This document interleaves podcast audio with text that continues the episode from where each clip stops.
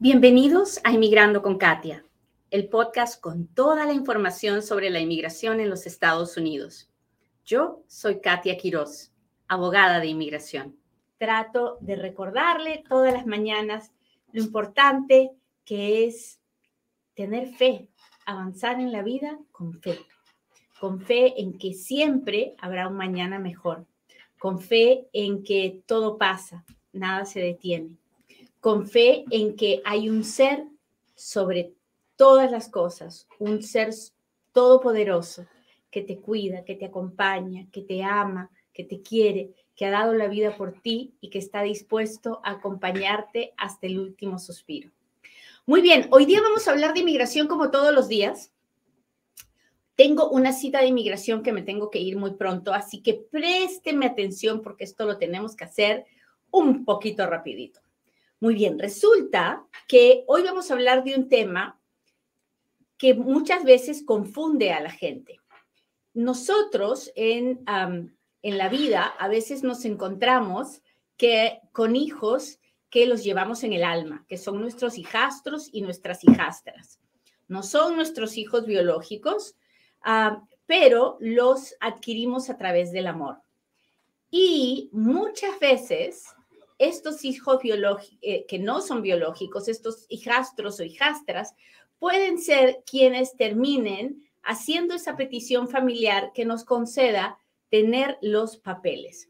Así que déjeme explicarle primero quién es un hijastro y quién es una hijastra para inmigración. La ley de inmigración mira a los hijastros y a las hijastras igualito como si fueran mis hijos biológicos. Entonces, si yo tengo una hijastra y la hijastra es mayor de 21 años, ella puede hacer una petición por mí, igual que si fuera mi hija o mi hijo biológico. ¿Hasta ahí estamos claros? Cuénteme si me está entendiendo. Buenos días, buenos días. ¿Cómo está mi gente? Del TikTok. Gracias, Luz, ¿cómo estás? Asensio, gracias por estar aquí. Qué bendición. Hola, hola, Portillo Cabrera, Lucecita, ¿cómo estás? Leslie, Evodia.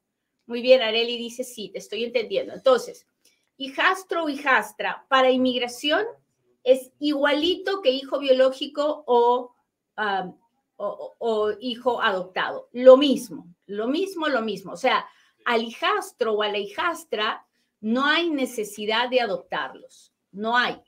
Es solamente por el hecho de ser mi hijastro o mi hijastra, ya puede hacer la petición por mí a los 21 años, igualito que si fuera mi hijo biológico o mi hijo adoptado. No más, no menos. Hasta ahí vamos bien. Esto ya quiere bajar. Bájese usted, joven. Muy bien. Entonces, ahora viene la parte más complicada del asunto. ¿Quién es un hijastro? ¿Quién es una hijastra? En nuestra comunidad es muy fácil arrejuntarse, ¿no?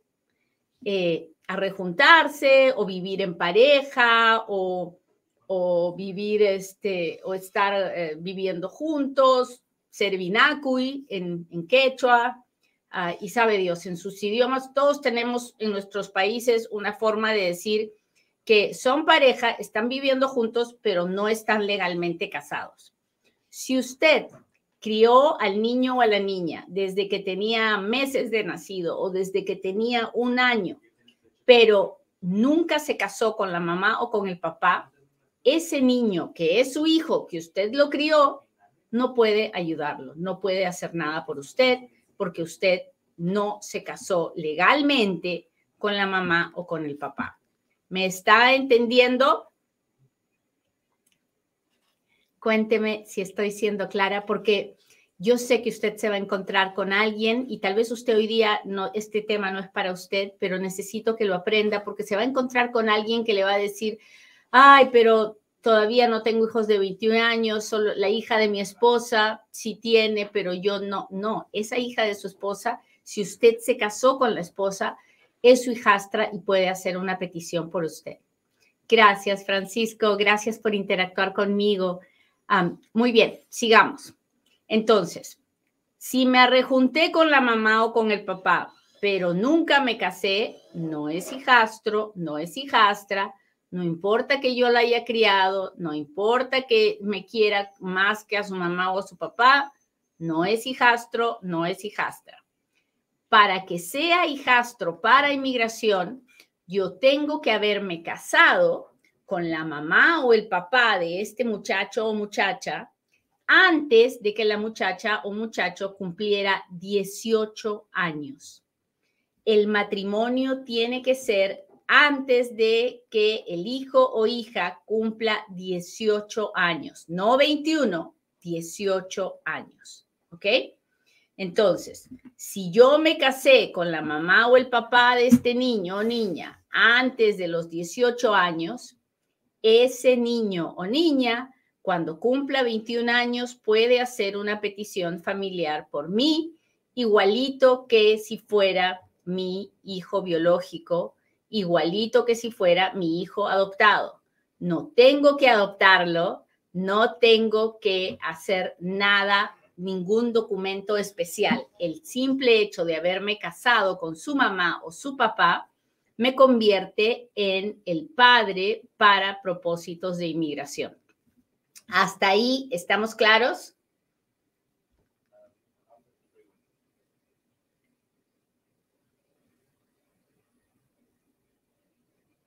Cuénteme, cuénteme, cuénteme.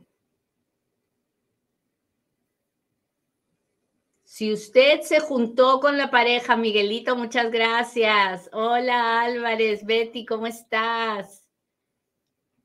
Muy bien. Si usted se juntó con su pareja, no sirve, tiene que casarse. Pero usted me dirá, Katia, yo no me quiero casar, pues entonces no va a tener el beneficio de que ese hijo o hija que usted crió le pueda hacer la petición familiar. Tan simple como eso. Nadie lo está obligando a casarse lo único que le estoy diciendo es, si esa pareja que usted tiene es su pareja para toda la vida, usted la ama profundamente, ¿qué más da? ¿Cuál diferencia hay entre casarse o no casarse? Si es por dinero, porque usted no quiere soltar alguna propiedad, algún dinero, entonces olvídelo, no se preocupe, no he dicho nada. Ese hijastro o esa hijastra no podrá hacer una petición por usted y tan simple como eso. ¿Ok? Es muy importante que sepamos esto. ¿Por qué? Porque a mí, me, yo hablo con muchísima gente todos los días, ¿verdad? Y muchas, pero muchas veces me encuentro con inmigrantes que me dicen, no, yo no tengo hijos, mi esposa tiene hijos y yo los he criado y, no saben que estos hijos pueden hacer una petición por ellos. O me dicen, no, pues sí, tengo todos estos hijos y los he criado, pero no son mis hijos biológicos y yo nunca me casé con la mamá. Y como nunca se casó con la mamá, la mamá puede arreglar, pero él no puede arreglar. Entonces es importantísimo que conozcamos esta ley para que si es la pareja correcta, nos casemos y podamos aprovechar de esta ley. Muy bien, muchachos. Ya les conté lo que anda pasando. Ahora bien, contestemos un poco de preguntas, porque ahora es cuando Katia responde.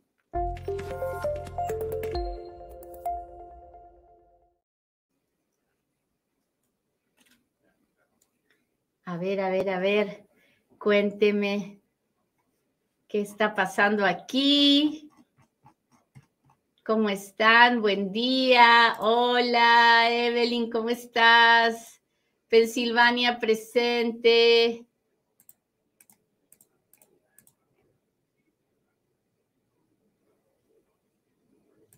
¿Es cierto que uno puede demandar a inmigración por demorar tanto en procesar un caso? Por supuesto, por supuesto. Usted puede ir a la Corte Federal y puede presentar una demanda. es posible, es, caro, es bastante caro. Hacer una demanda en la Corte Federal no es barato y es la principal razón por la que la mayoría de gente no lo hace.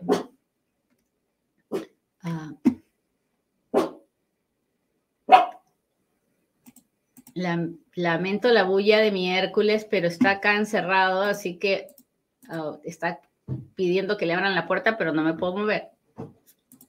Déjeme ver. Otra pregunta. Una amiga tiene visa de turista y piensa tener acá a su bebé, pero ella no quiere poner el nombre del papá biológico en el acta de nacimiento, aunque son casados. Le afecta eso para que ella en un futuro le pudiera arreglar a su papá. Ah, ah, en lo que usted me acaba de contar hay muchos problemas. Primero porque uno con visa de turista no puede venir con la intención de tener, de dar a luz. Eso, eh, eso no, es, no está permitido por la visa de turista. Sucede que hay personas que pueden venir con visa de turista y, y, tienen, ah, les, se, se ponen mal y dan a luz y eso es otra cosa, pero venir con la intención de dar a luz a un hijo aquí, eso no está permitido por la ley. Ahora bien, cómo la mamá registre al, al papá, eso es un, tema del que deberíamos hablar un día de estos, de la legitimización, porque si ella no va a poner el nombre del papá en el acta de nacimiento, pues no va a ser una hija legítima del papá hasta que el papá establezca formas de legitimización y para eso va a tener que hablar con un abogado de familia. Ahora, mientras el papá esté en la vida del niño, mientras el papá haya, haga su, su propio caso de custodia, de paternidad, el papá buscará otras formas de legitimizar a la niña.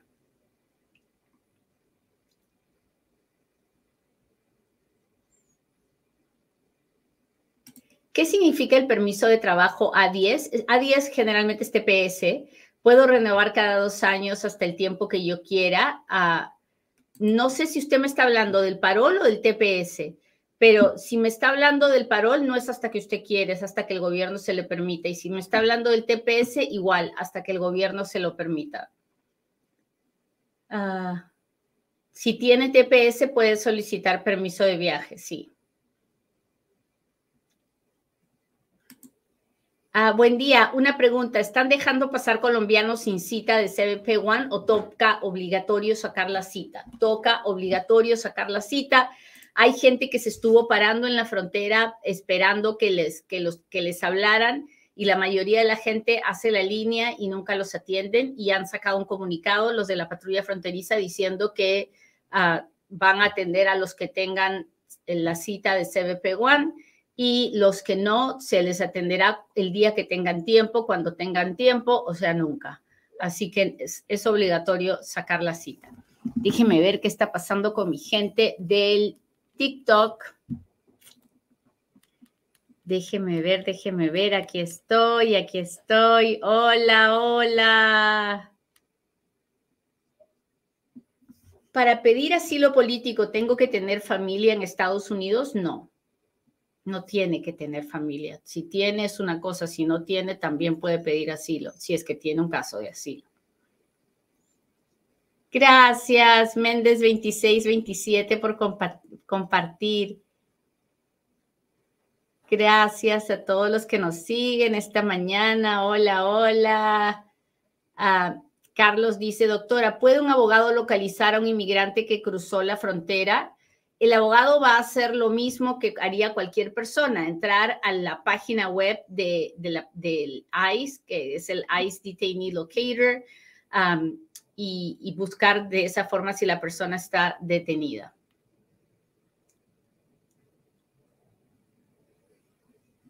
Hola, hola, Napo, muchas gracias, Giselle. Gracias por compartir. Gracias, perro mayor, por el gorro, me encantó. Ah. Hola, hola. Hola, abogada. Así como mi hija que me la traje ilegal, ¿le puedo arreglar papeles? Depende, depende de muchos factores y no los conozco porque dependerá de, eh, tendría que hacerle muchas preguntas o tiene que buscar un abogado en persona. Hola Giselle, gracias por compartir. Ah, hola, hola, hola. Ah, a mi hija se la llevaron para Estados Unidos sin permiso mío. Ah, pues ahí le va a tocar ir, poner su denuncia, hacer todo el trámite con la policía de su país para que la policía contacte a la Interpol, para que usted pueda ver qué mecanismos tiene para regresar a su hija. Ah, ¿Puedo obtener ID con visa temporal de trabajos? Yo creo que sí. Si le dieron un número de seguro social y tiene una visa de trabajo, sí. Ah, hola, abogada. Si entré con 17 años, ¿eso me podría ayudar si mi hija me pide y entré sin visa? No. No, no, lo, no, creo, no, no veo que haya nada especial por haber entrado a, a los 17 años. Gané mi caso hace cuatro años, pero la, eh, el, gobierno apeló y ah, la decisión del juez hace cuatro años y sigue pendiente. Lo lamento mucho, pero tenemos que esperar la decisión de la apelación antes de que usted sepa si puede quedarse con su residencia o no.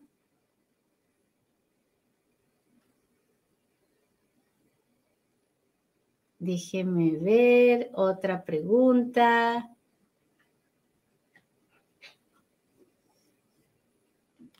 Ah, entré en el 2016, pero ya no, ya no regresé a México. ¿Puedo arreglar papeles? No lo sé.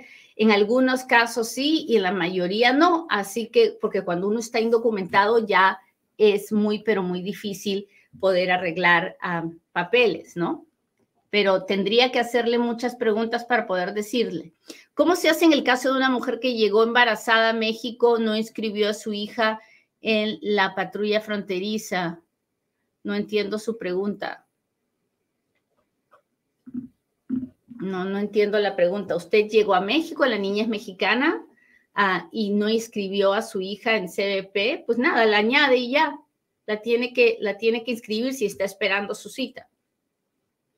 Muy bien, muchachos, les agradezco mucho que me hayan acompañado hoy día. Le pido a Dios que hoy sea un buen día para cada uno de ustedes y que hoy busque dentro de su alma dónde está su fe. Hay que avanzar en la vida con fe. La fe mueve montañas, pero no las montañas físicas, no los cerros, las montañas que tenemos en el alma, esas barreras que no nos permiten seguir avanzando. La fe las puede mover para que veas que tienes un futuro hermoso, una vida preciosa, que hay que darle gracias a la vida. Yo hoy día le doy gracias a la vida por el cumpleaños de mi mamita, porque le doy gracias a la vida porque la tengo un año más, porque está sanita.